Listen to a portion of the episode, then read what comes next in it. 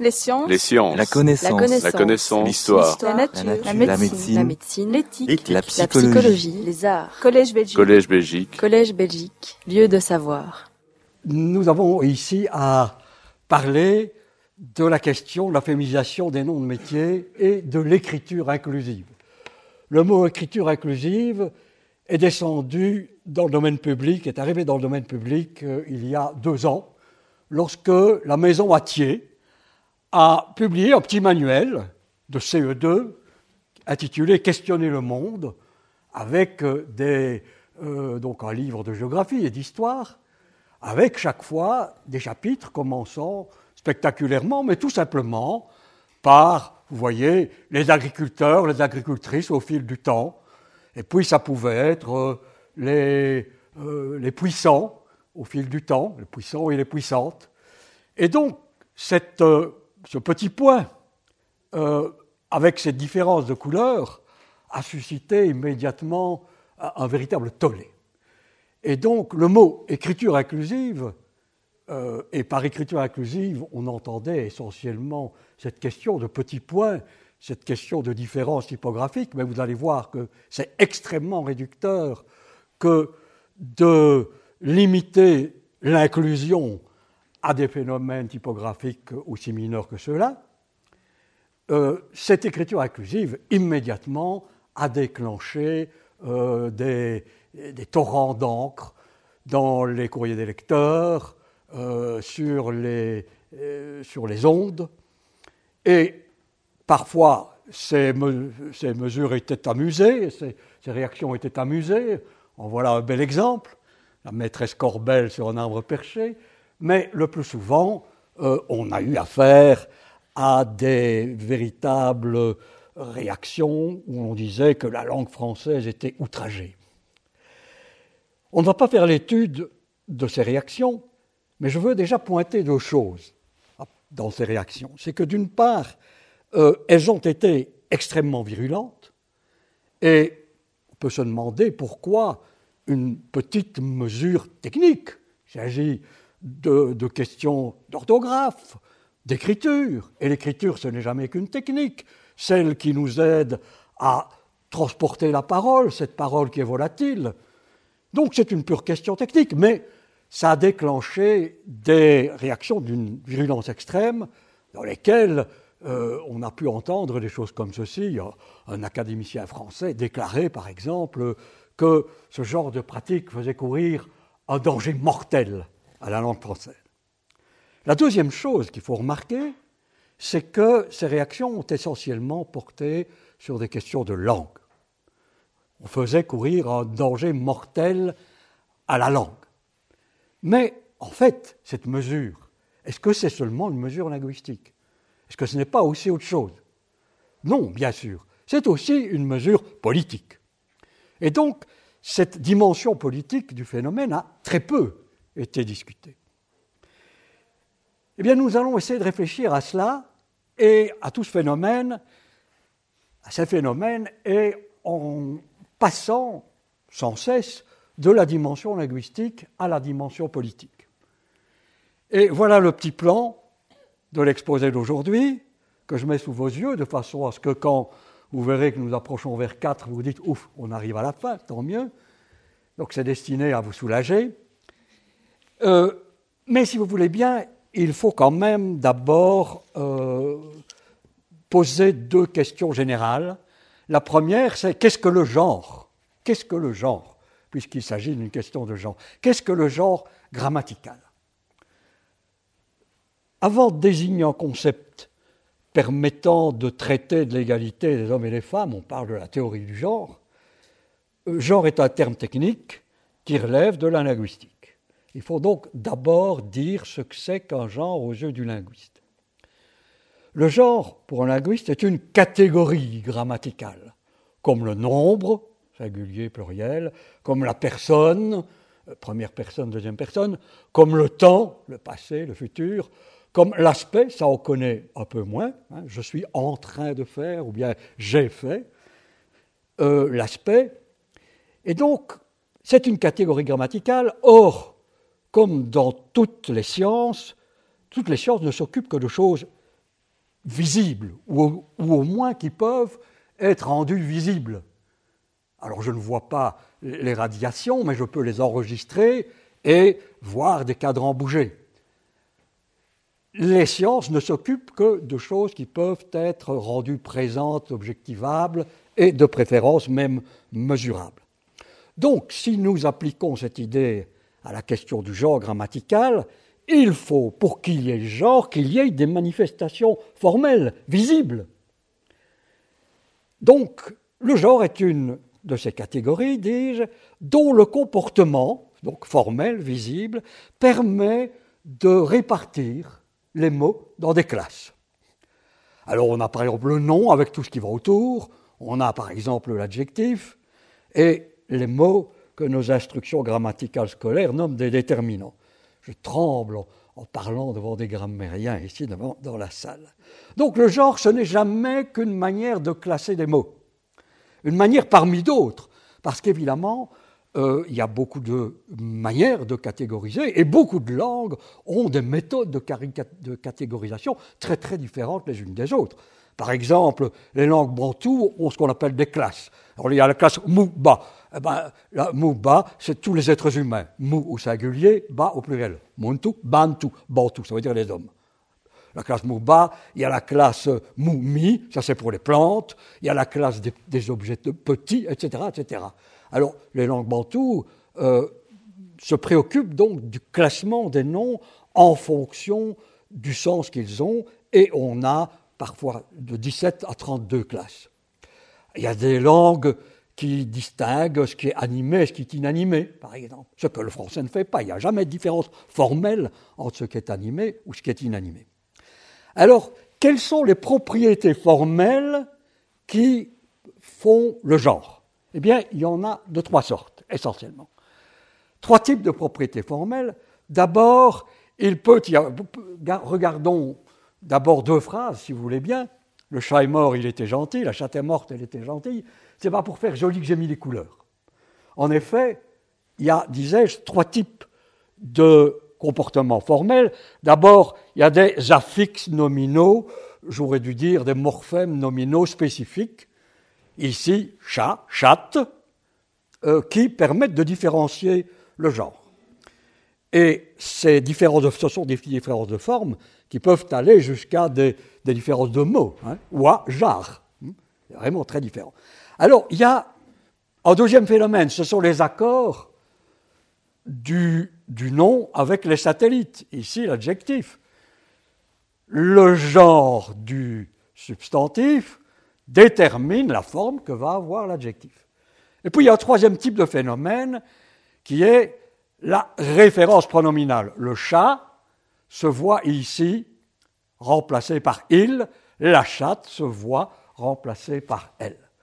Voilà trois types de propriétés formelles qui font le, genre.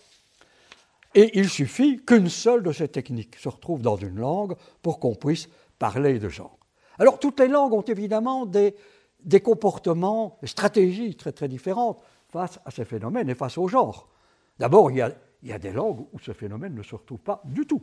On dira donc que ce sont des langues où il n'y a pas de genre. Oui, il y a des langues où il n'y a pas de genre. Le turc, le quechua, euh, et même du français, par exemple, tous les créoles qui viennent du français n'ont pas de genre. Et euh, à un moment donné, il y a eu une enquête sur 200 langues du monde, ben, il y en avait 145 qui n'en avaient pas. Donc c'est ça qui est le plus, le plus fréquent. Ce sont des langues sans genre. Alors, il y en avait à peu près un quart 26, euh, pardon, un huitième, un quart qui avait trois genres, comme l'allemand, euh, comme l'allemand ou comme le latin, euh, et certaines langues en ont deux, comme le français, où nous connaissons ce qu'on appelle le féminin et ce qu'on appelle le masculin. Et on va voir que ce sont des dénominations graves qui ont une portée assez importante. Il y a d'autres langues où il y a deux genres, mais où on dira, par exemple, ben, il y a le genre neutre et le genre... En danois, il y a deux genres, mais il y a le, genre neutre et le genre commun, qui vaut à la fois pour le féminin et le masculin. Bien, donc, première chose à noter, c'est que toutes les langues n'ont pas de genre, ou en tout cas qu'elles, peuvent en avoir un certain nombre. Hein. il y en a même un huitième dans les 200, hein, il y en a 24 qui ont cinq genres ou plus. Alors, deuxième chose à noter, c'est que le genre peut affecter des catégories différentes. Ici, on voit bien que le substantif a un genre, que l'adjectif a un genre, que les pronoms ont un genre, que les, déterminants, comme les articles, ont un genre, mais par exemple, le verbe n'a pas de genre. Il y a des langues où le verbe a un genre. Hein. Donc, le genre peut se déposer, si vous voulez. C'est une propriété, mais qui peut se déposer sur des mots très très différents. Alors, le genre peut être plus ou moins présent dans la langue. Euh, par exemple, si vous dites euh, l'aurore est splendide, euh, c'est parce que nous savons qu'aurore, dans certains cas, va être munie d'adjectifs qui auront une forme féminine. Mais dans une phrase comme l'aurore est splendide, rien, rien, ni dans l'adjectif, ni dans l'article, n'indique un genre. Donc le genre peut être plus ou moins présent dans les phrases. Et euh, du coup, une langue peut évoluer en multipliant le nombre de phrases où le genre ne sera pas présent. Ça veut dire que le genre disparaîtra. L'anglais, par exemple, est une langue où le genre tend à disparaître. Il existe encore des différences formelles, hein, steward, stewardess, mais le plus souvent, quand on est obligé, quand on veut vraiment mettre du genre dans une phrase anglaise, on doit manipuler qui et qui euh, que nous allons disposer pour être sûr que l'on ait affaire à des phrases genrées. Donc, des langues en ont, des langues n'en ont pas, ça peut affecter des mots différents et ça peut être plus ou moins présent. Alors, donc, euh,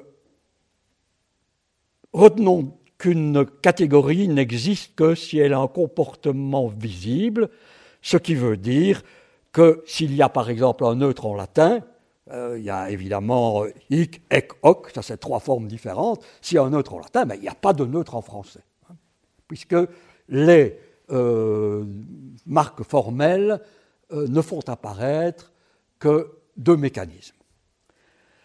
Et ça nous rapproche de ceci. C'est que quand il, ça nous rapproche vraiment de notre sujet, c'est que quand il y a des genres, la répartition des genres est tout à fait arbitraire. Le table et le buffet, la table et le buffet n'ont pas de genre. Le couteau et la fourchette non plus, n'ont pas de sexe. Elles ont un genre mais pas de sexe. La voiture et le train non plus. L'ordinateur et la tablette, ça n'a pas, pas de sexe. Et d'ailleurs, c'est tellement arbitraire que les langues varient de manière spectaculaire à ce sujet-là. Euh, l'exemple qui traîne partout, ben, c'est l'allemand, euh, qui, met le soleil au féminin et la lune au masculin. Ce qui vient évidemment violenter toutes nos représentations, Madame la Lune, etc. etc. Et la chanson Garo-Gori de Georges Brassens est absolument intraduisible en tchèque, parce qu'en tchèque, un gorille, c'est féminin. Donc, ça fout, ça fout le propos en l'air. Donc, genre et sexe n'ont en principe rien à voir.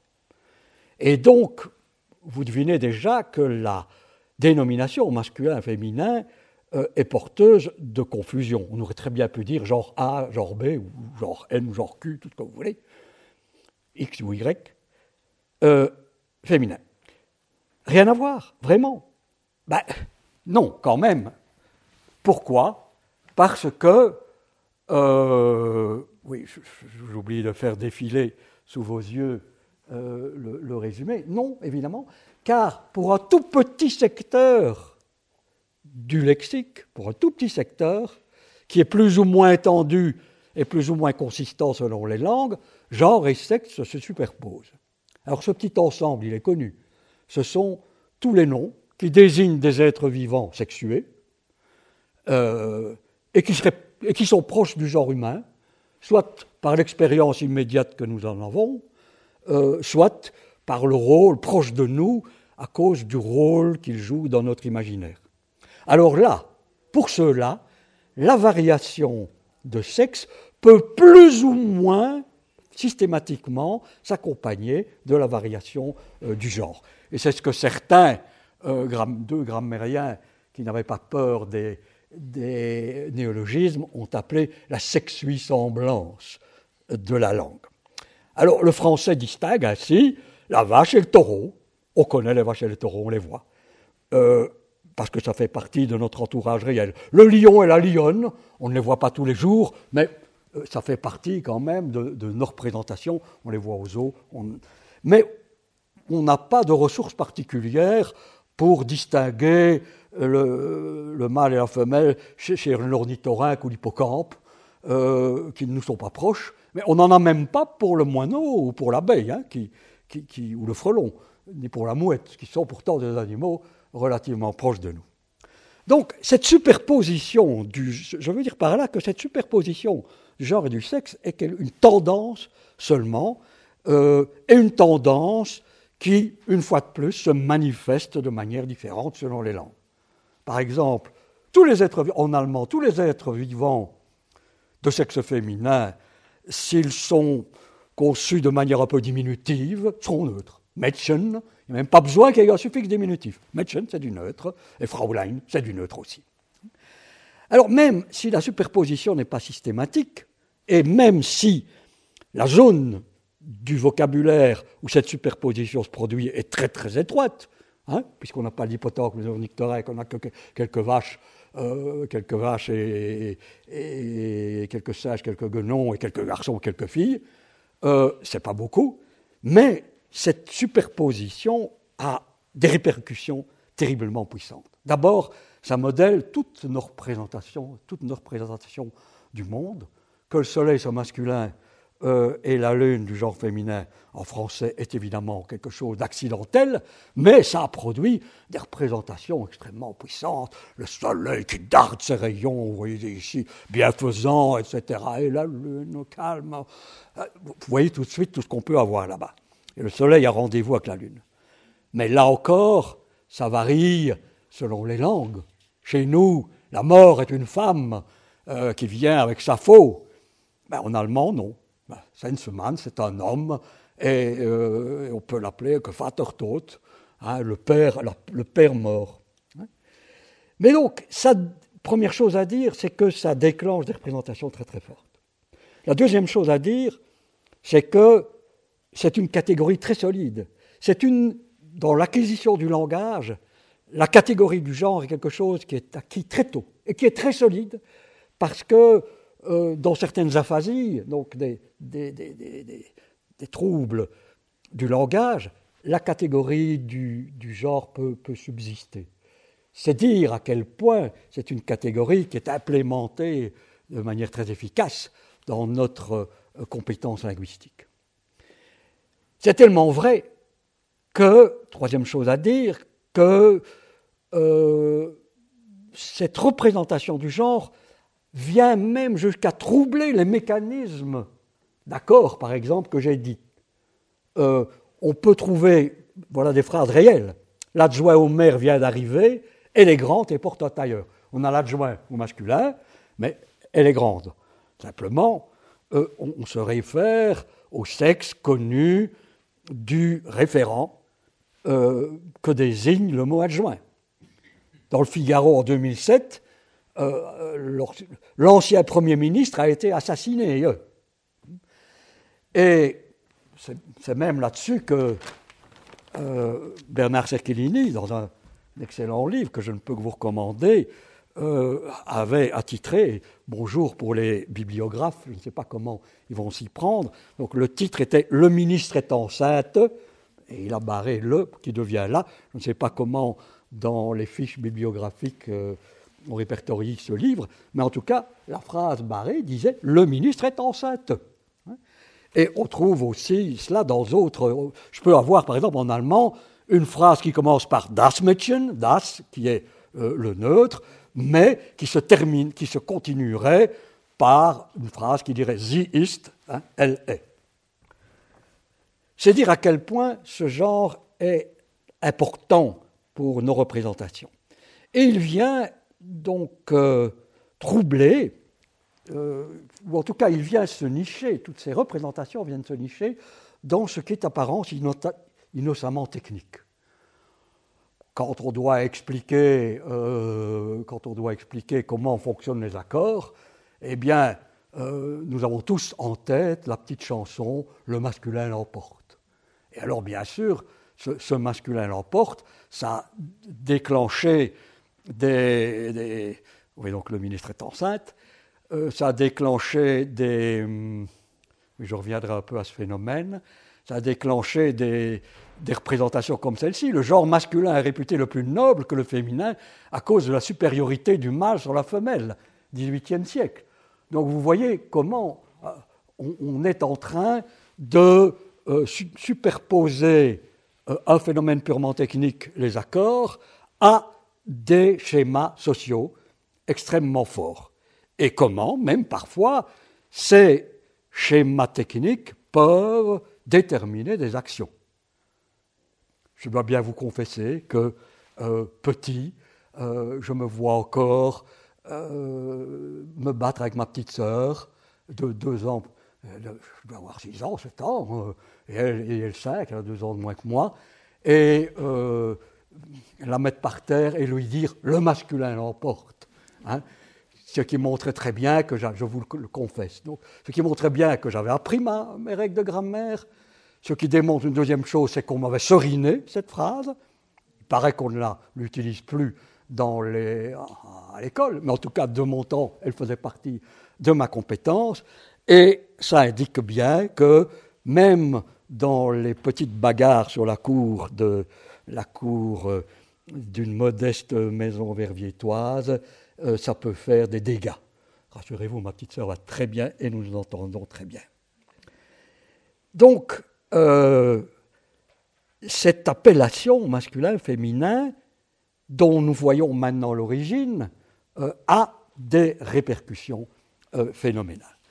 Elle a des répercussions sur nos représentations linguistiques, elle a des répercussions sur nos actions, comme l'exemple que je viens de prendre dans, ma propre biographie, sur nos actions, euh, et donc sur notre vie en société. Et c'est ici qu'il faut peut-être euh, prendre un peu d'altitude et euh, nous dire effectivement que dans et par la langue se nouent des relations des relations qui sont des, relations de pouvoir.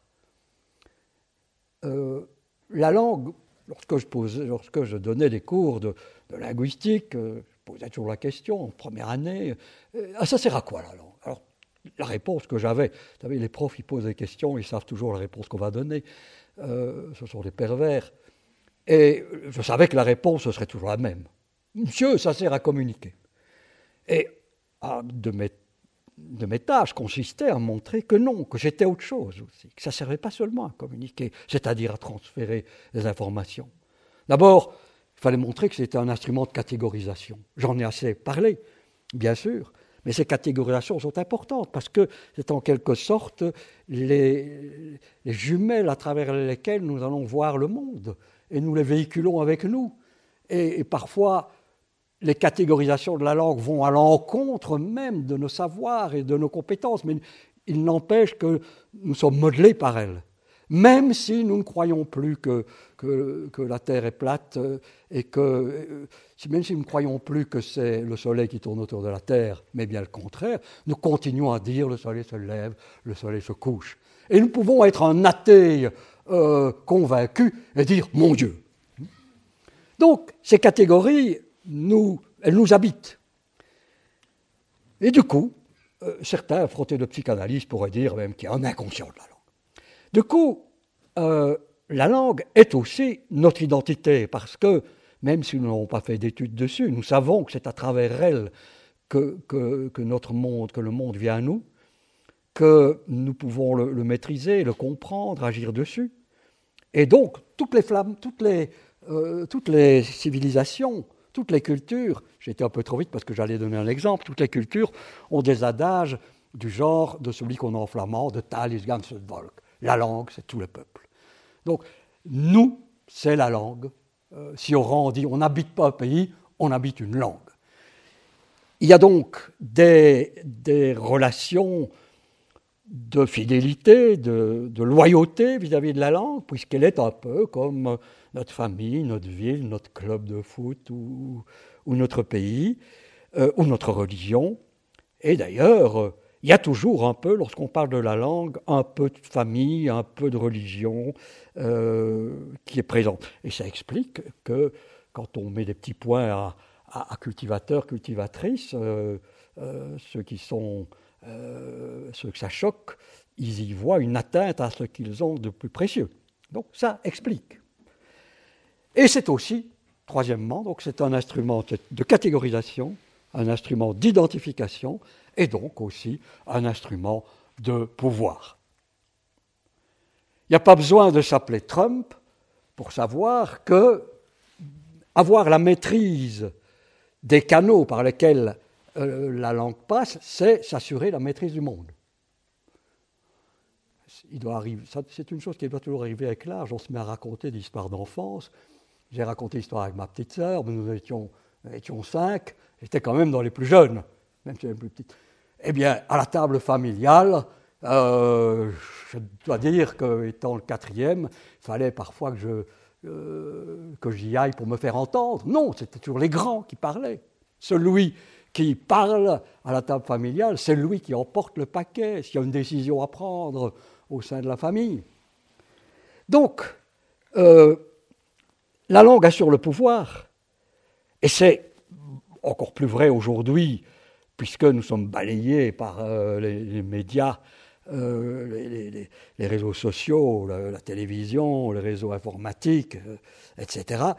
nous voyons très bien qu'il faut contrôler ces médias et donc la langue qui transite par eux pour régner sur l'univers. Mais si la langue assure le pouvoir, ben, c'est aussi corrélativement par la langue que le pouvoir se refuse. C'est à travers la langue qu'opèrent les exclusions sociales. Euh, penser à, ce qui arrive parfois à certaines personnes qui achètent des choses par correspondance et qui n'ont pas bien pu lire les, trucs en petits caractères. Euh, penser à, aux administrations ou à la justice qui souvent nous apparaissent comme, comme des monstres alors, alors que ces administrations, ces institutions sont là pour nous et sont même une émanation de nous. Mais assez fréquemment, elles parlent un langage qui nous terrorise. Quand je, remplis ma déclaration d'impôt, euh, je suis terrorisé avant même d'avoir pensé à essayer de tricher. C'est peut-être ça le but. Euh, les juges parlent une sorte de langue qui euh, ressemble à du français par les conjugaisons et par les accords que nous avons vus. Il y a que deux genres dans la langue des, des juges, mais c'est du latin à part ça. Et donc, euh, la justice, ce fossé qu'il y a entre le citoyen et la justice, c'est aussi le, langage qui le crée. Et ce n'est pas seulement euh, des questions stylistiques, ça peut être des questions d'accent. Il est certain que si je mettais à rouler les airs devant vous pour vous parler de tout ceci, alors que le propos, mon propos resterait systématiquement le même, il est évident que vous accorderiez beaucoup moins de crédit à ce que je raconte.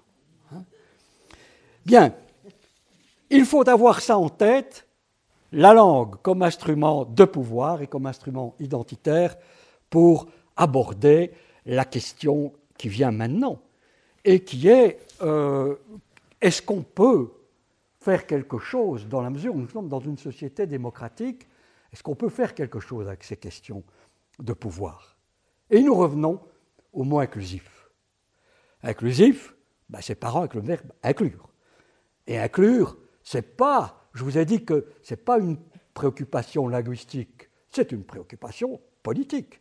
Le verbe renvoie à ce qui est l'essence même de la démocratie, c'est-à-dire viser à restituer à chacun le pouvoir sur lui-même et sur son destin, sur les événements, en combattant les processus qui correspondent à l'antonyme de inclure, c'est-à-dire en combattant l'exclusion. Et donc, on conçoit que toute société démocratique mette sur pied une politique de la langue, puisque c'est à travers elle que des exclusions adviennent. Politique de la langue qui vise donc, là je me répète, à insérer le citoyen euh, dans, le tissu social, mais parfois par des détails comme euh, accroître la compétence du citoyen dans le maniement des outils symboliques qui peut assurer sa promotion, lutter contre tout ce qui peut euh, le marginaliser, encourager sa créativité, etc., etc. Une telle politique a nécessairement un caractère transversal. C'est-à-dire qu'elle touche, comme, comme vous pouvez l'imaginer, elle touche à la fois à des questions d'enseignement, oui, mais aussi à des questions de politique de formation du travailleur, à la politique de protection du consommateur. Si vous achetez des, trucs euh, qui sont écrits en et bien inférieurs, des, articles électriques, vous allez bousiller euh, votre bricolage et la garantie n'interviendra pas. Hein. Euh, protection du consommateur, politique des contacts entre les citoyens et les institutions publiques. Est-ce que les juges ne pourraient pas parler français au lieu de parler latin? Est-ce que les contributions ne pourraient pas parler français au lieu de parler cette langue de bois? La politique de l'égalité des chances, la politique de l'accueil des migrants. Tout ça, ce sont des politiques que doivent développer les États démocratiques et qui ont chaque fois une dimension linguistique. Mais il y a aussi la politique scientifique, la politique de la recherche. Est-ce qu'il est normal qu'on doive écrire ces articles en anglais Est-ce qu'ils sont plus intelligents quand on les a écrits en anglais La politique euh, de développement, euh, de, développement informatique. Vous savez, ce n'est pas par hasard si aujourd'hui, naguère, quand vous envoyiez un mail par, euh, par Internet, le plus souvent, votre correspondant recevait des, des, caractères chinois ou des caractères kabbalistiques. Aujourd'hui, non. Mais vous croyez que c'est venu tout seul comme ça? Mais non, on y a pensé. On s'est dit, tiens, Internet, ça doit aussi pouvoir faire transiter des langues qui ont des accents. Il a été inventé dans presque une, seule, une des seules langues qui s'écrit euh, sans accent. Mais presque toutes les langues du monde ont des umlauts, ont des tildes, ont, des accents aigus, euh, ont, des circonflexes et tout ce que vous voulez. Il faut que ça passe. Eh bien voilà, là aussi, il y a une mesure politique. Bien, et donc, dans chacun de ces domaines que je viens d'énumérer de manière assez rapide, dans chacun de ces domaines, l'État démocratique devrait viser en premier lieu les groupes qui sont euh, en priorité victimes de l'exclusion. Vous savez, ces groupes dont aujourd'hui on ne parle jamais que de manière euh, euh, avec des euphémismes, hein. les personnes issues de l'immigration, hein, ou les couches défavorisées de la population. Bon, non. Disons, on doit s'occuper des étrangers, des esclaves, des pauvres, des malades et des femmes. Les femmes sont donc une catégorie particulière d'exclusion. Et vous allez voir que ce n'est pas de la blague, hein, ce n'est pas une question linguistique. À un certain moment, on donnera des chiffres. Euh, c'est donc une catégorie particulière de destinataire d'une politique linguistique démocratique. Et donc, c'est dans ce cadre-là qu'un certain nombre d'États démocratiques ont tendu à prendre au sérieux le fait que les relations de pouvoir se nouent dans la langue et que la langue, par l'imaginaire qu'elle véhicule, euh, et par les structures qui sont ces structures, peut produire de l'exclusion.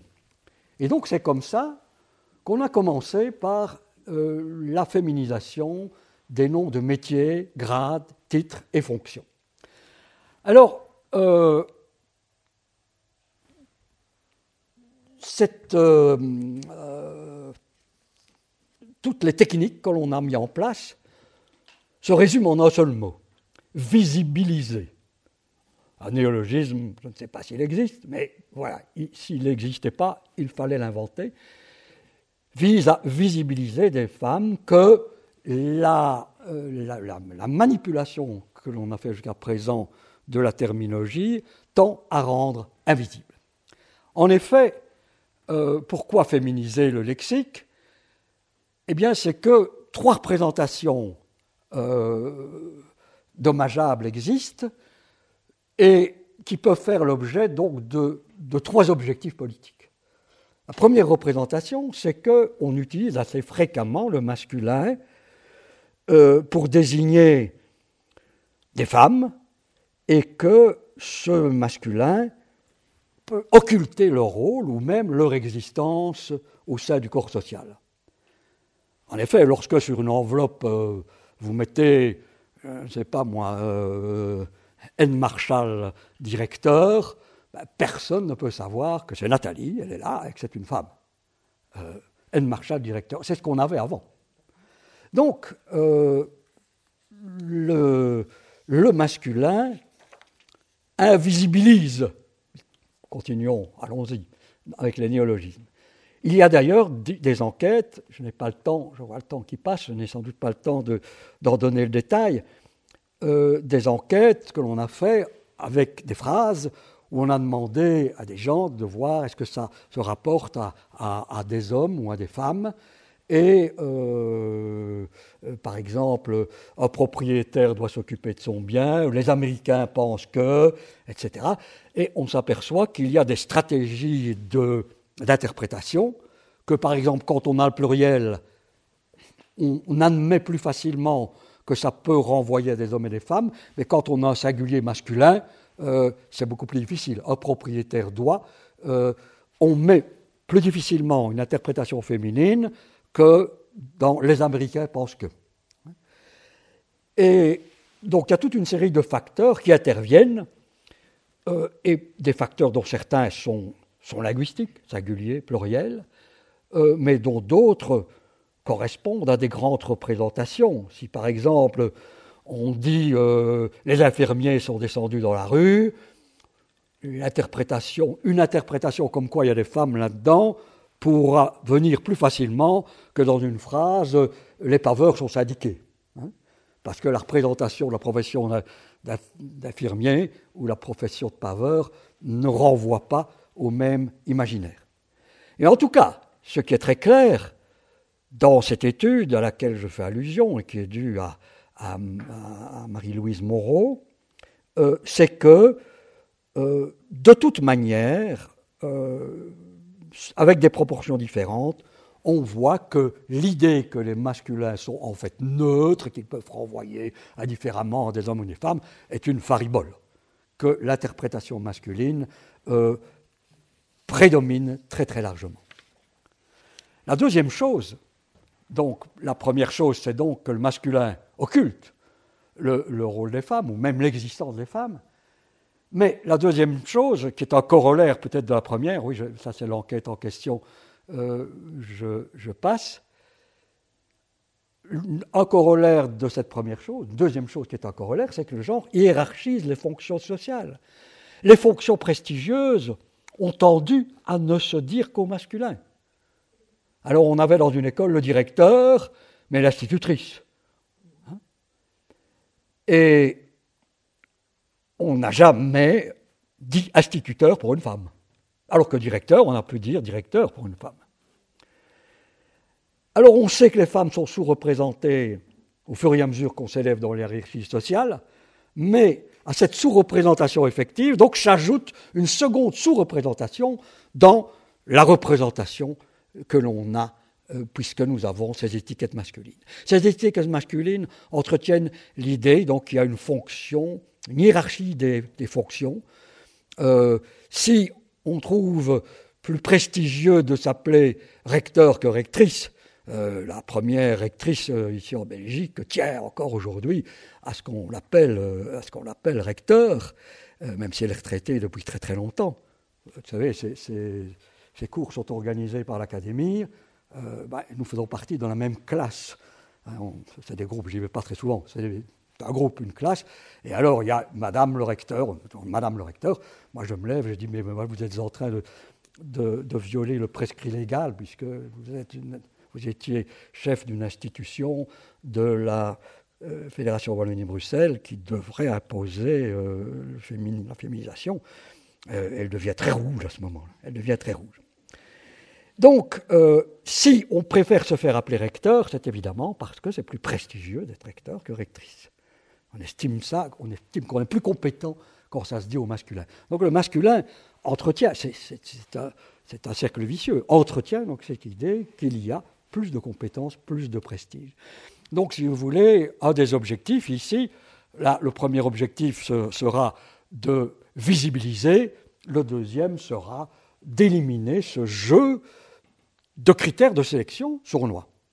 Et le troisième, qui est aussi euh, un corollaire du premier, c'est que utiliser le genre masculin, ça inhibe les candidats à certaines fonctions. Si par exemple, s'il est question seulement de magistrats, de chirurgien ou de chercheur, on favorise cette idée confuse que ces professions sont réservées essentiellement aux, hommes et que les femmes ne peuvent y accéder qu'à titre exceptionnel. Et ça peut, euh, avoir un impact sur les choix professionnels. Donc, euh, celui qui veut l'égalité euh, des sexes dans l'accès aux professions devrait vouloir éliminer ces, ces terminologies différenciées. D'où d'ailleurs le soin mis par le Forum et tous les autres intervenants en matière d'emploi pour débarrasser le, marché de ces blocages mentaux et lever ces émissions et de le faire partout dans les appels d'offres, euh, dans, les informations adressées aux demandeurs et aux demandeuses d'emploi euh, et aussi dans, le monde de la formation, euh, bien sûr. Donc aujourd'hui, il est devenu illégal de dire on demande un clarkiste homme ou femme, on demande un paveur homme ou. Hein donc un paveur ou une paveuse, euh, précisément pour éliminer ces sélections. Donc retenons ce que j'ai dit tout à l'heure, que l'État doit viser en priorité les personnes qui sont les principales victimes de l'exclusion, et bien sûr, dans cette euh, politique, l'essentiel des mesures à prendre n'est pas de nature linguistique. Lutter contre l'exclusion, ce n'est pas avec des mots qu'on va le faire. Mais disons qu'il y a un, paragraphe dans cette politique de lutte contre l'exclusion. Il y a un paragraphe qui est langagier et qui, est donc, euh, qui tient donc à la visibilisation. Donc, on voit que l'inclusion est un objectif général, que des moyens qui visent à l'inclusion sont les moyens de visibilisation, et il y a certaines techniques de visibilisation qui sont langagières. Alors parmi ces techniques, il y a des techniques euh, lexicales, c'est toutes les dénominations, le chirurgien, la chirurgienne, euh, le clarkiste, la clarkiste, mais il y a aussi euh, des techniques qui sont syntaxiques, c'est-à-dire comment est-ce qu'on va accorder les mots, comment est-ce qu'on va les disposer dans un texte. Il y a donc au fond la féminisation du lexique, mais il y a aussi la féminisation des textes. Et souvent, quand on parle d'écriture inclusive, on visait précisément non pas la terminologie, mais toutes ces techniques qui permettaient de rendre présent dans une phrase à la fois du féminin et du masculin. Mais donc, comme je le disais au début, c'est une très grande restriction que d'appeler inclusif uniquement ces phénomènes d'ordre syntaxique. Le lexique, c'est aussi euh, un ensemble de techniques euh, inclusives. Et donc, euh, du coup, c'est pour ça qu'on a inventé des formules comme celle-là, à certains moments, pour bien visibiliser. On a dit, ben, on ne va plus dire les enseignants en utilisant un terme générique, mais on va être précis, on va mettre les enseignants et les enseignantes. Dans les offres d'emploi, aujourd'hui, on doit dédoubler. Alors certains se sont dit, bah, on pourrait, c'était comme un peu long chaque fois de répéter deux trucs, on pourrait économiser. Alors on va mettre les enseignants, enseignantes, comme le lait, de toute manière, ne change pas, hop, on va mettre les deux côte à côte. Alors certains ont dit, ben, on, va, peut aller plus loin aussi. Et on pourrait, par exemple, faire ceci, euh, mettre, soit par des parenthèses, soit par des tirets, soit par des barres obliques, soit par des points médians, on pourrait euh, rendre présent à l'intérieur d'un même mot écrit les deux formes. Pourquoi pas? Vous savez, l'écriture, c'est jamais la langue. Hein. l'écriture est quelque chose de tout à fait différent de la langue. Euh, nous continuons à mettre des S au pluriel quand nous écrivons, alors qu'il y a déjà cinq siècles qu'on ne fait plus le pluriel en mettant des, S. Hein.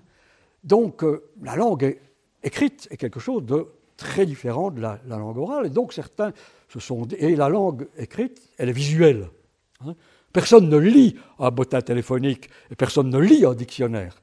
Vous repérez, non, non, vous, repérez, vous passez les pages, vous repérez la page, vous repérez dans la page là où le mot doit être, et c'est seulement au moment où vous avez pointé l'endroit où le mot doit être que vous commencez à lire.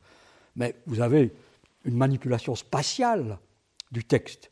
L'écriture, c'est de l'espace. C'est de l'espace.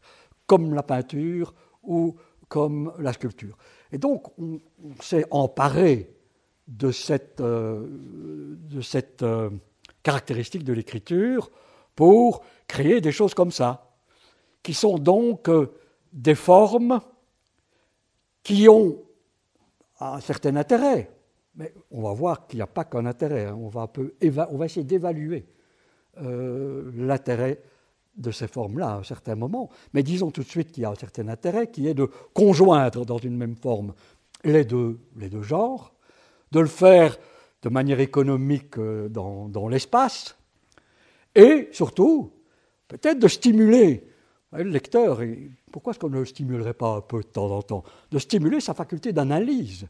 Parce qu'il est invité à faire une petite analyse en disant, mais oui, voilà, là, c'est la marque du pluriel, tchac, le S, euh, et ça, c'est la marque du féminin. Et donc, euh, je sais mieux exactement comment fonctionne le mot. C'est un, des intérêts de cette technique que, aucun des militants de cette technique n'a mis en évidence. Mais je crois que cette hyper-conscience de la langue, c'est un de ses intérêts. Mais alors, évidemment, on voit tout de suite qu'il faut, d'abord il faut choisir, est-ce qu'on va mettre des tirets? Certains disent, mais non, on va pas mettre des parenthèses, parce qu'on met des parenthèses, ça veut dire qu'on met la femme entre parenthèses, hein, euh, et ça va pas. Et donc c'est pour ça que, très récemment, on a été chercher euh, dans le provençal ou dans le catalan un signe de ponctuation euh, dont nous n'avions pas l'habitude, que l'on appelle le point médian. Certains se sont dit, oui, mais ça alourdit, ça alourdit la lecture. Et c'est vrai ça alourdit la lecture, et nous allons voir que ça non plus, ça n'est pas sans répercussion sur des problèmes d'exclusion.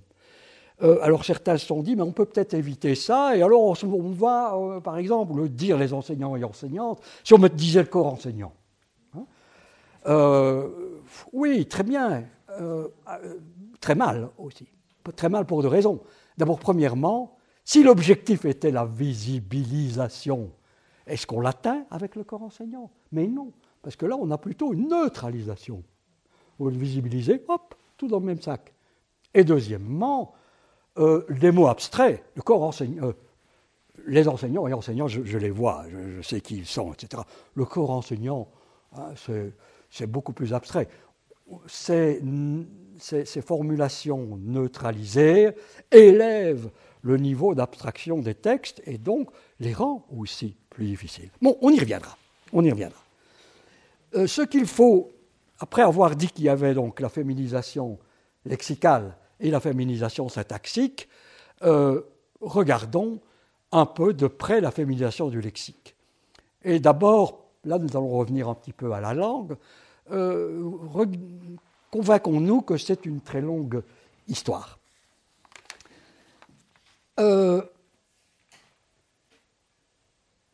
C'est l'histoire de la valeur des formes genrées en français. Au Moyen Âge, on avait des mots comme la meunière ou la potiqueresse qui renvoyaient à quelqu'un qui faisait de la pharmacie ou de la meunerie.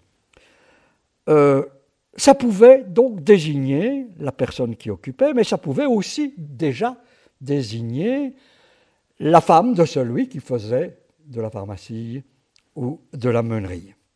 Mais donc, une chose est certaine, c'est que même s'il y avait cette ambivalence, le féminin n'était pas réduit à femme de.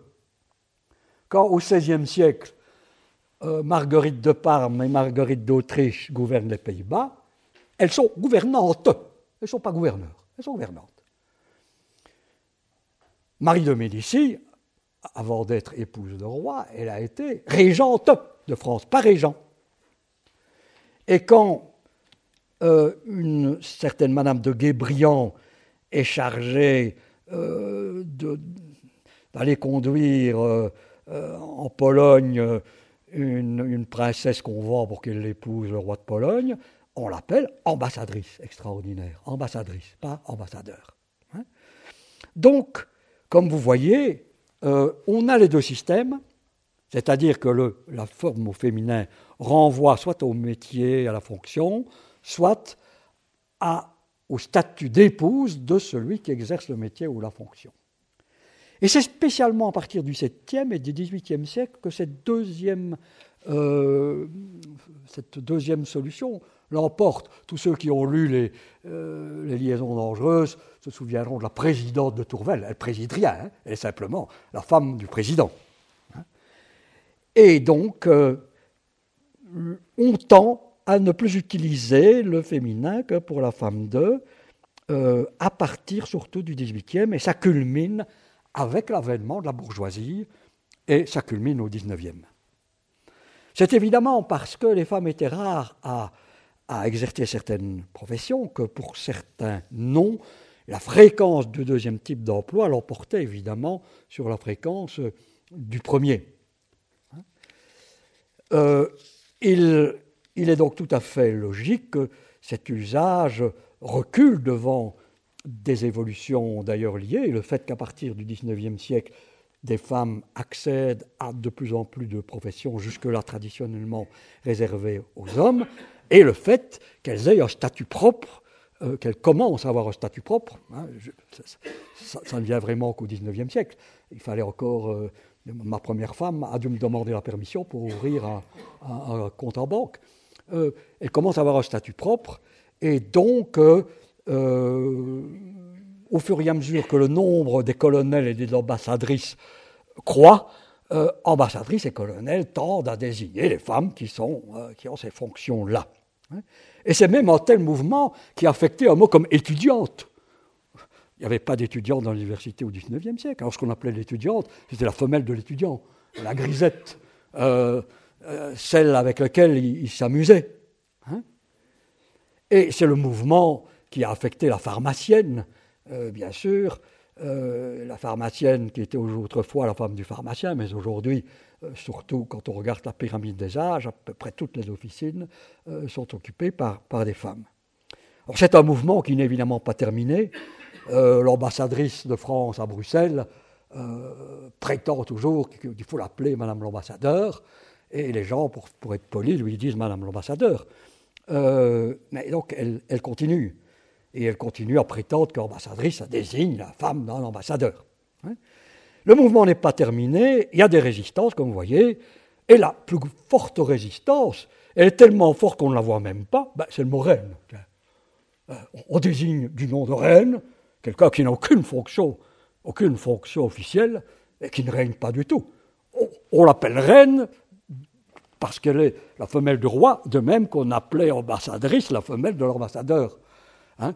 Donc notre monarchie a loupé quand même, euh, a loupé le coche pour se moderniser, puisqu'elle elle continue. Mais enfin, la prochaine, ce sera une femme, comme la, comme la, euh, la loi belge autorise le, mariage entre personnes du même sexe. Je suis très intéressé de savoir exactement comment on appellera la conjointe la future reine. Est-ce qu'elle sera reine? Est-ce qu'il y aura deux reines Ah, on vit une époque formidable. Bien. Deuxième époque, deuxième acte, l'apparition du, masculin pour désigner la fonction. Euh, dès le moment où des femmes accèdent à des professions traditionnellement réservées aux hommes, on peut dire qu'il y a une certaine pénurie sur le marché terminologique. Comment est-ce qu'on va les désigner? Eh bien, c'est à ce moment-là qu'on invente une formule du genre Madame le Président. Et on va dire Madame parce que c'est la femme, mais attention, la fonction, la fonction, c'est neutre, la fonction, et on va dire le Président. Et, mais euh, aujourd'hui, certaines personnes disent ben, c'est comme ça que ça va se faire. C'est tout récent. Hein. Ça a été inventé au XIXe siècle. Et par exemple, les deux grammairiens dont je vous ai parlé tout à l'heure sont les nommés, mais certains les ont reconnus. Coucou, coucou Jacques, coucou Édouard euh, bah, Damourette et Pichon euh, disent euh, complètement ridicule de dire maître Gisèle Martin avocat, alors que, que, dans la langue, on a tout ce qu'il faut pour dire avocate. Et, des dénominations masculines écœurantes et grotesques, aussi attentatoires au génie de la langue qu'aux instincts les plus élémentaires de l'humanité. Hein le bon sens populaire a jusqu'ici résisté à cet extraire extraordinaire d'entreprise. On dit couramment une avocate, une doctoresse. Mais il est à craindre que la ténacité des intéressés n'emporte le morceau et que cet usage finisse par s'introniser dans C'est ce qui s'est passé. Hein. C'est ce qui s'est passé. Et donc, euh, on a inventé, euh, donc loin d'être un usage séculaire, on a inventé cette technique euh, qui se met évidemment en rupture avec euh, toutes les règles grammaticales du genre. Alors évidemment, on peut comprendre aussi pourquoi on a fait cela, exactement pour les mêmes raisons que certaines femmes ont tenu à ce qu'on dise Madame le recteur, parce qu'il fallait signifier la stricte identité entre leur travail et, le travail de leurs collègues masculins, particulièrement dans les fonctions euh, où des compétences particulières sont, requises. Euh, il fallait peut-être aussi montrer combien euh, avoir accédé à, ce niveau était quelque chose d'exceptionnel, qui devait donc se manifester par quelque chose d'exceptionnel dans, la langue. On peut donc comprendre la répugnance de certaines à se faire appeler ambassadrices qui, à leurs yeux, renvoie peut-être encore à un lien de suggestion. Hein. Mais il n'empêche que, au XIXe siècle, la production terminologique strictement féminine est déjà, fonctionne déjà à plein. Euh, par exemple, les Goncourt parlent de Camille Claudel, c'est pas un sculpteur, c'est une, sculpteuse, hein, pour eux. Forme qu'ils utilisent déjà euh, qu'ils utilisaient 40 ans avant de le connaître. Et même la très frileuse Académie française, elle enregistrait dans l'édition 1932, tenez-vous bien, aviatrice, bûcheronne, factrice. Hein. seulement les, académiciens qui, font le dictionnaire oublient souvent le dictionnaire qu'ils ont fait. La factrice, elle était là, comme la bûcheronne. Hein. et euh, euh, il y avait déjà des frémissements pour cette création, notamment chez les grammairiens, comme vous le voyez. Retenons ceci qui est important, c'est donc que la langue a toujours eu les ressources qu'il fallait pour faire du féminin, soit en inventant des formes, comme factrice, soit simplement par l'utilisation de l'article. Hein.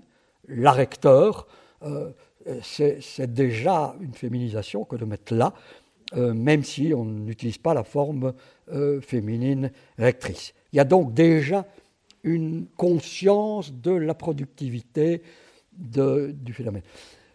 Comme dans cette fameuse classe de l'académie, là, comme chaque fois je lève mon doigt pour dire, et là, oh, madame la présidente, la, directrice.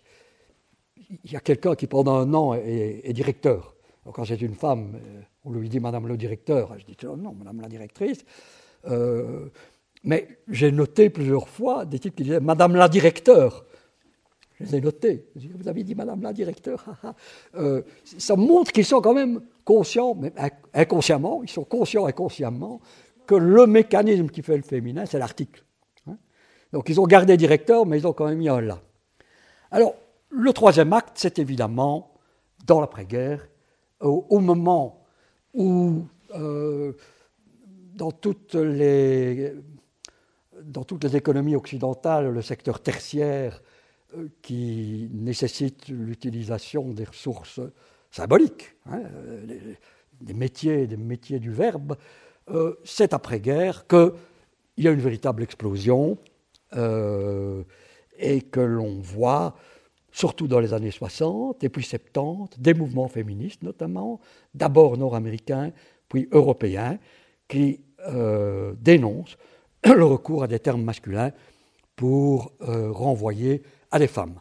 Pendant ce temps-là, d'ailleurs, le système que nous avons vu là, la, valeur numéro 2 du féminin, l'épouse 2, euh, est évidemment pris d'assaut. Ce système est pris d'assaut par la réalité.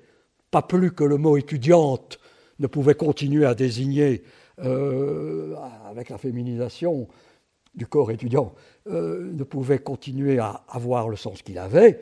bien sûr, le changement de la morphologie sociale euh, impose la disparition du masculin comme femme de. Hein, les pharmaciennes, j'avais les chiffres, je ne vous les ai pas dit, ben, en, 2012 en France, il y a 65% de pharmaciennes. Et si on, prend, si exclut les couches les plus âgées, celles qui vont prendre leur retraite, c'est 74%. Hein. Donc, ce serait grotesque de, garder pharmacienne pour femme du pharmacien, c'est évidemment quelque chose qui est emporté par ce tsunami-là. Et l'opinion suit évidemment euh, la réalité. Et donc ce mouvement s'est poursuivi jusque dans des textes juridiques ou dans des recommandations à caractère officiel. Dans la francophonie, c'est le Québec qui, commence, le premier. Et c'est pas d'hier, hein, c'est en 1979. L'Office de la langue française remet, un avis où il recommande, pour désigner les femmes dans l'exercice de leur profession, l'emploi systématique de formes féminines. Et euh, dans tous les cas, il faudra accorder le, du déterminant au féminin. Et la Gazette officielle, l'équivalent du Moniteur, si vous voulez, impose ces emplois dans les administrations. 79. Et le Québec a souvent montré la voie, plus maintenant. Hein, ils sont devenus très frileux en matière linguistique. Euh, on trouve aussi dans la Confédération helvétique en, 70, euh, on voit que l'État fédéral marque sa préoccupation d'assurer dans le langage une véritable égalité. Et plusieurs cantons légifèrent. Canton de Genève, en 88, adopte une loi qui impose aux administrations de féminiser les titres de profession et de faire en sorte, féminisation syntaxique, que les femmes soient davantage visibles dans les textes. Puis le canton de Berne, Jura, Fribourg, etc., etc. Et bien sûr, en même temps, on publie des dictionnaires, des, modes d'emploi, etc. Alors en France, 86. Euh, alors en France, ça c'est un cas vraiment tout à fait particulier parce que 86, euh, c'est presque, je ne dirais pas que c'est juste après euh, le Québec et, la Suisse, mais Laurent Fabius, qui est Premier ministre, publie une circulaire qui recommande, recommande hein, aux, administrations de féminiser la terminologie. Mais cette circulaire n'est pas suivie des faits, elle n'a jamais été rapportée, elle n'est pas suivie des faits parce que quelques jours après euh, changement de gouvernement, la droite revient au pouvoir et la droite ne féminise pas. Il faut donc attendre euh, une nouvelle circulaire fin des années 90, au moment où Jospin est Premier ministre, euh, pour voir une percée de certaines dénominations féminines. Mais en France, en tout cas, c'est encore le, terrain de la, de la résistance. Alors, l'Académie vient sans s'excuser. D'habitude, il faut s'excuser quand on a dit des trucs euh, qui n'allaient pas. Ils viennent de publier un avis en disant Mais non, on peut féminiser, c'est bien. Alors que Qu'est-ce qu'ils ont fait chier le monde hein, Quand la Belgique a voulu, euh, j'y viens, après le Québec, la Suisse, la France, je viens évidemment à la communauté française, pardon, à la Fédération Wallonie-Bruxelles, euh, j'y viens, l'Académie est allée jusqu'à écrire une lettre à l'Académie belge en disant ce que vous allez laisser faire ces abominations? Aujourd'hui, bah, il publie une petite circulaire en disant ben oui, c'est normal, mais attention, hein, il faut que ça corresponde à l'usage, et attention aussi au génie français. Mais, enfin, apparemment, ça, ne pose plus de problème. Ben, ils auraient pu s'en rendre compte un peu plus tôt. Hein. Donc en Belgique, il faut, attendre 93 pour prendre des mesures officielles. Euh, en juin 93, le Conseil de la communauté euh, parce que ça s'appelle toujours communauté française, hein, Fédération Wallonie-Bruxelles, je trouve que ce n'est pas loyal, euh, et, et ce n'est pas légal de toute manière. Donc le Conseil de la communauté adopte un décret au terme duquel les administrations de la communauté et les institutions qu'elles subventionnent doivent utiliser dans leurs écrits des, termes féminins pour désigner les femmes dans l'exercice de leur profession ou de leur fonction. Alors, l'obligation n'est assortie d'aucune sanction, et c'est pour ça que la rectrice de l'ELB a pu continuer à dire qu'elle était, qu'elle était recteur, elle n'a pas eu de sanction, euh, et le décret ne se prononce pas sur les formes adoptées et prévoit que les règles à suivre seront fixées par le Conseil de la langue française. Alors, donc, bien que ce décret-là ne soit pas tout à fait explicite sur euh, le champ d'application matériel rationné, matériel, ni sur le champ d'application territoriale. Euh, il s'applique à toutes les autorités administratives de la région unilingue de langue française. Donc, c'est-à-dire pas à Bruxelles, et toutes les institutions qui dépendent de la Fédération Wallonie-Bruxelles. Alors, euh, j'ai la chance de présider à ce moment-là le Conseil de la langue française. C'est mon premier gros dossier, assez, visible et euh, il remet un avis euh, dans lequel on trouve des règles grammaticale de féminisation, mais il élabore également une nomenclature de, cette, de 700 termes de profession et fonction. Euh, voilà, euh, donc la, la première, euh, la, première édition de, ce guide. c'est à ce moment-là que les esprits s'enflamment. Hein. La presse et le public réagissent de manière extrêmement passionnée. tous les articles consacrent des, des articles à la, à la question. Alors évidemment, euh, ça va dans tous les sens. Euh, certains disent, certains se focalisent sur la pompière et la femme grenouille. Euh, mais en tout cas, le nombre d'interventions est un indicateur de l'intérêt du public pour ce genre de questions. pendant plusieurs semaines, le service de la langue française, on appelait ça comme ça avant que Nathalie n'en soit la directrice, a été assailli d'appels téléphoniques et de lettres qui demandaient à obtenir ce petit guide on en a distribué 42 000 jusqu'en 2016. Euh, à, la mesure de la France, ça ferait 630 000 exemplaires. Et je pense que ça a participé à la, dédramatisation. Hein. Les gens se sont dit, tiens, un juriste, une juriste, ah, c'est vraiment, on casse pas trois pattes à un canard. Ben oui, il y avait évidemment la pompière. Hein. mais, en gros, euh, c'était pas, pas bouleversant. Alors, on peut dire que euh, malgré le côté non contraignant, la féminisation s'est largement euh, répandue dans les administrations euh, et des études ont montré que, bien sûr, les réticences, certaines réticences pouvaient être liées à des formes, c'est les formes en heure, certaines formes en heure euh, qui, euh, pose parfois problème, mais c'est surtout lié à ce qu'on pourrait appeler la culture d'entreprise. Quand au sein d'une administration, le chef ou la chef euh, a décidé de s'engager là-dedans, tout le monde y va, et alors on féminise à, 98%. par contre, lorsqu'il est opposé, on voit bien que le personnel ne suit pas.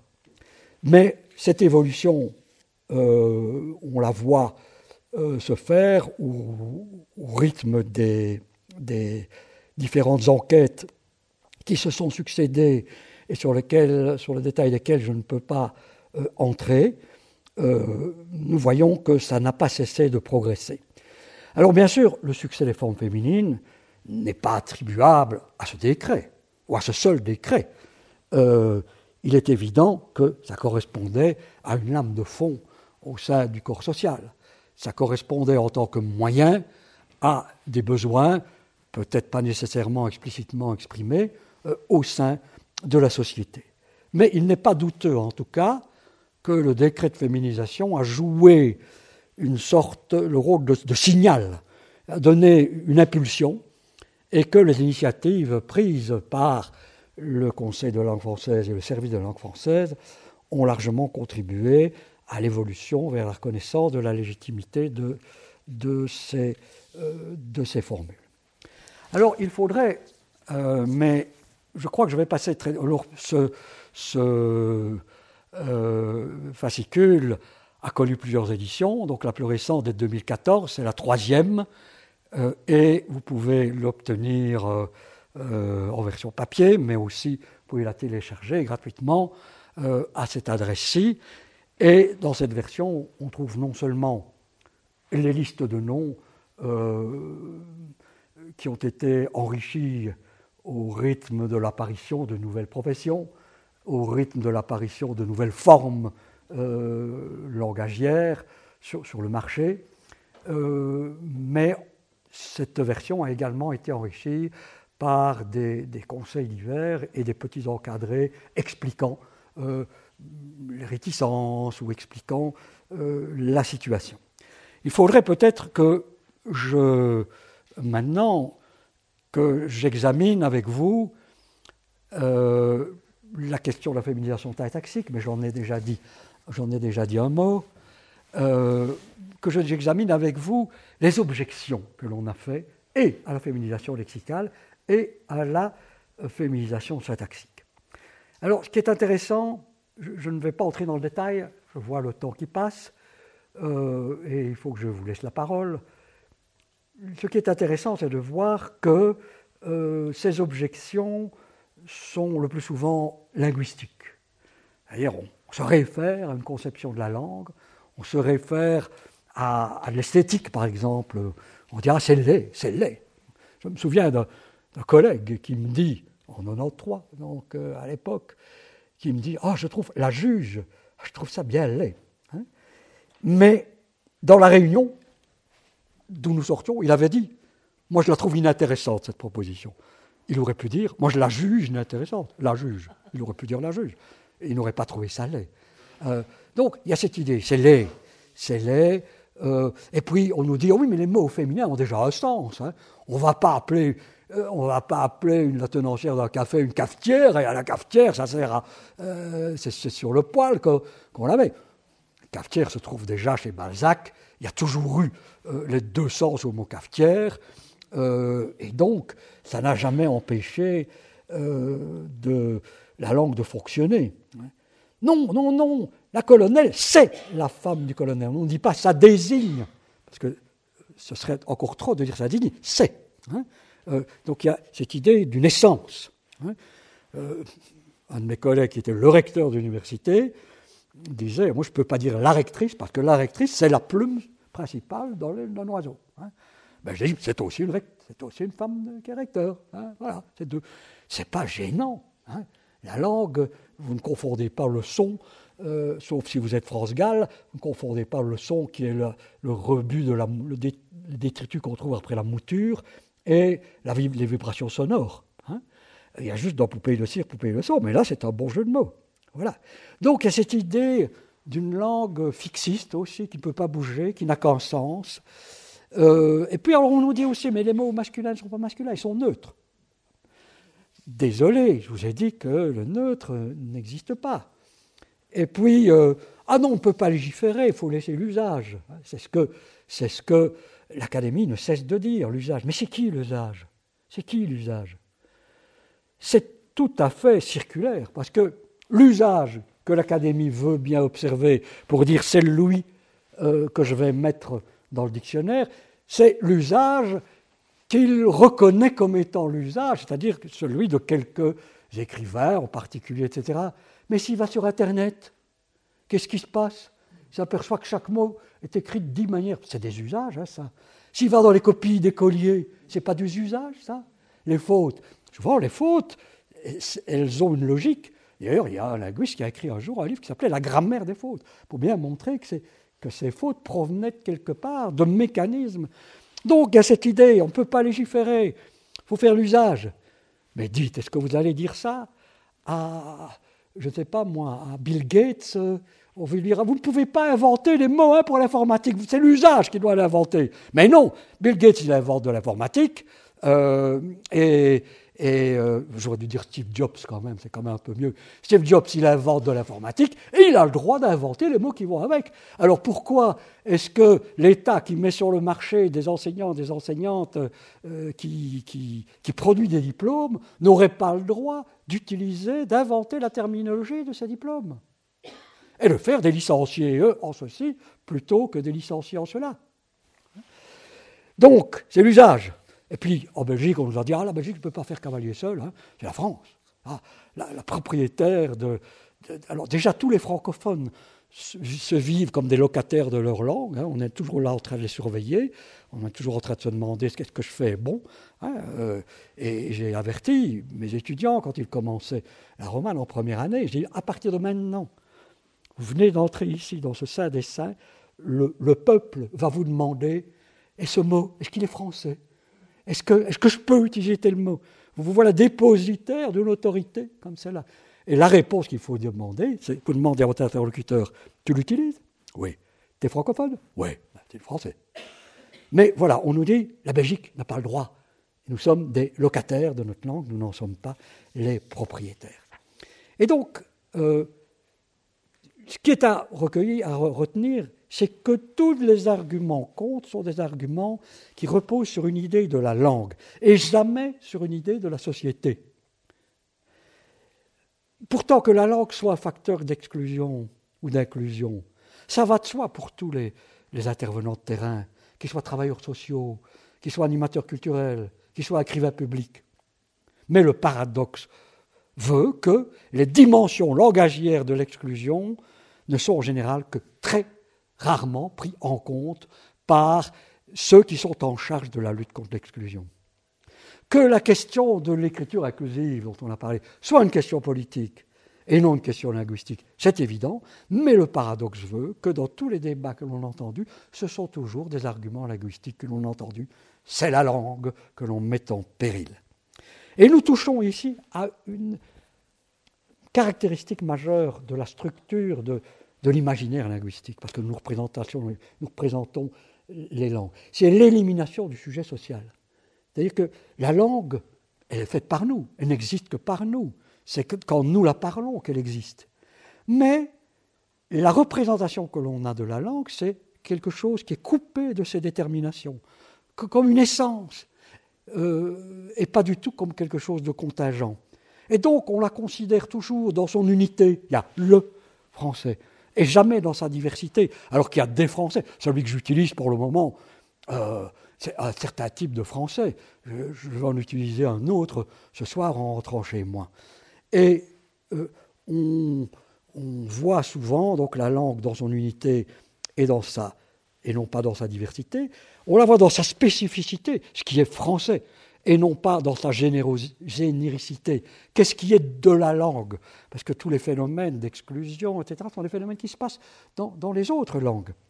Et de sorte que, puisqu'on voit la langue comme une essence, et qu'on la voit dans son unité et dans sa spécificité, eh bien, on exclut l'usager, et le plus souvent, on l'oppose à l'usager.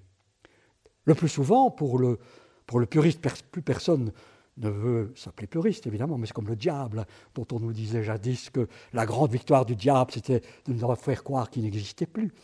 le puriste, qui n'existe plus, mais qui continue à, parler dans les réseaux sociaux et à faire entendre sa voix de, très très forte, euh, pour le puriste, défendre la langue, c'est en général le mettre à l'abri de ceux qui y touchent, et qui, comme ils y touchent, la détériore fatalement. Quand vous utilisez un instrument, que ce soit euh, euh, votre essuie-vaisselle ou, votre pantalon, à un moment donné, il y a des trous, à un moment donné, puis à un moment donné, vous le remplacez. Ben, la langue, c'est ça aussi. On y touche en l'utilisant, et donc on la dégrade. Et donc, du coup, l'utilisateur est toujours en position de fautif. C'est vrai dans beaucoup de langues, mais c'est particulièrement vrai avec le français, qui a développé depuis le XVIIe siècle toute une série d'instruments de, de célébration euh, qui s'ordonnent autour de cette idée de, de, la culpabilité. Alors, on pourrait encore faire un petit peu de, sociologie en montrant que cette autonomisation de la langue n'a rien d'étonnant si on la considère comme un fait social au sens de Durkheim. Hein. Euh, on, sait, n'est-ce pas, qu'un fait social pour Durkheim, euh, ça, ça, a un pouvoir coercition qui s'impose nécessairement au sujet, et c'est à ça qu'on reconnaît un fait social.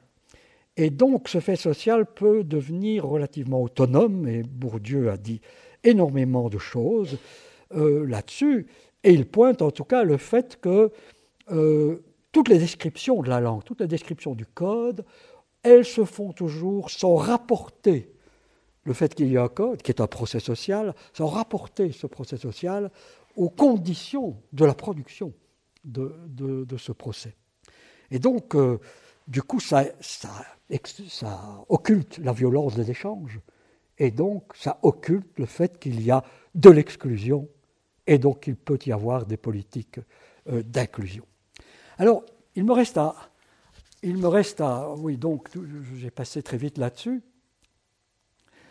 Euh, il me reste à, à, replacer la question de l'écriture inclusive et de la féminisation au sein des, des mesures euh, d'inclusion.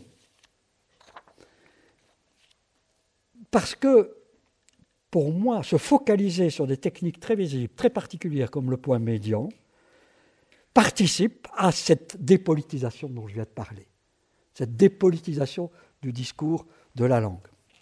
Parce que, normalement, toute initiative devrait en effet répondre à la question quelles mesures peut-on prendre pour atteindre quel objectif? Il faut donc définir les objectifs et euh, il faut évidemment que le rapport entre les objectifs et les mesures soit explicitement mis en rapport, que l'on puisse étudier euh, le coût et le bénéfice, si vous voulez.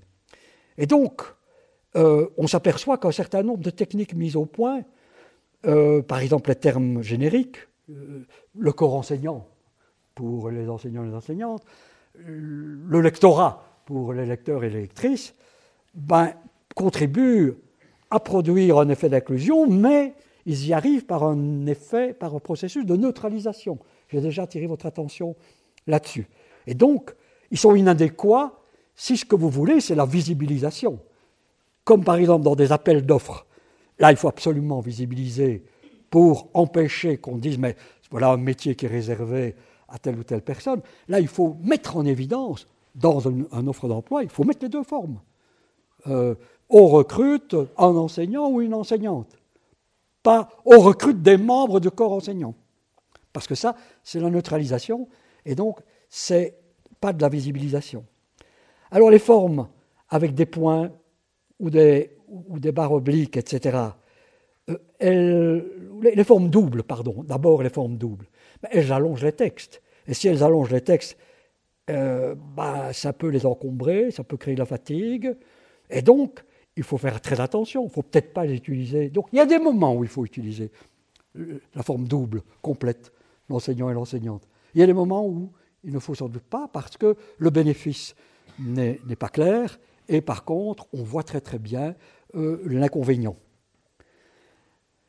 Euh, le texte, les, points, les points médians et les barres, ça peut rendre le texte aussi très difficile. Et par exemple, s'il doit être lu à haute voix, à haute voix ça devient tout à fait euh, impossible.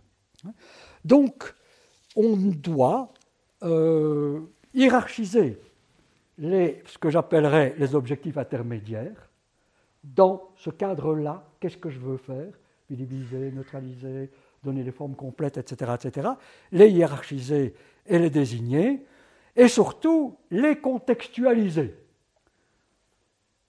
Parce qu'il y a d'autres formes d'exclusion, autres que le genre. Voilà ce que nous recevions tous il y a quelques années, c'était sous cette forme-là. J'ai un peu triché, mais en, faisant une très mauvaise photo. C'était le seul document que tous les belles reçoivent. Hein. C'est la déclaration d'impôt. Alors voilà, euh, je le remets pour que vous puissiez le lire. Hein.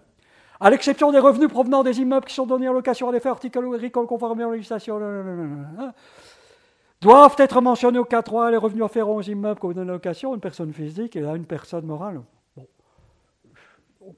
la vie est courte et l'aiguille court, donc je ne vais pas vous le laisser lire. Mais c'est un texte imbuvable. Il commence par des exceptions. La, phrase a une longueur, je ne sais pas. Le, le, mot important, il est là, doit être mentionné. Hein. Euh, il est mis au passif, au lieu de dire vous devez mentionner. Et commencez par ça. Vous devez mentionner. Hein. Euh, euh, on dit doivent être mentionnés, ce qui est déjà une formule tortillée. Bref, ça, c'est de l'exclusion aussi c'est de l'exclusion. Ça exclut ce genre de... Il y a des tests de lisibilité. Ce texte a un niveau de lisibilité qui correspond à une portion seulement de ceux qui ont un diplôme d'enseignement supérieur. C'est quelle proportion dans la population, ça? Je ne l'ai pas en tête, euh, Robert, tu l'as euh, Mais euh, en tout cas, pas beaucoup de monde. Ça veut dire que ça exclut la majorité de la population belge. Hein. de même, faire des trucs comme ça, les enseignants concernés sont priés, c'est réel, hein, sont priés de prendre connaissance de là, des rubriques marquées. On veut être précis, d'accord, mais est-ce que ce besoin de précision est total ici, dans ce cadre-là? Mais ça empêche la lecture. Cette circulaire, elle va aller au bac. Si on veut être efficace, c'est pas ça qu'il faut faire. Hein. vaut mieux mettre quelque chose comme ça, surtout pas pour tout dire en vous. Hein. Donc, euh, un certain nombre de formules dont j'ai dit tout à l'heure qu'elles étaient intéressantes, euh, ben, sont difficiles à mettre en œuvre. Par exemple, ici, il y a un accent. Qu'est-ce qu'on va faire? On va Qu'est-ce qu'on va faire avec l'accent? Où est-ce qu'on va couper? Hein? Camionneur, camionneuse, alors là, comment est-ce qu'on va faire? Là, j'ai cessé de mettre une hypothèse, parce que je ne vois pas très bien quelle hypothèse. Tous, toutes, par exemple.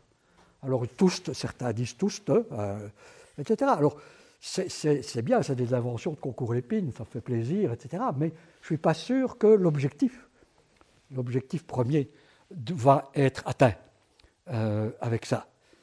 Donc, non seulement il faut hiérarchiser, mais aussi penser aux objectifs principaux. Qu'est-ce qu'on veut faire? Qu'est-ce qu'on veut faire? On veut combattre l'exclusion.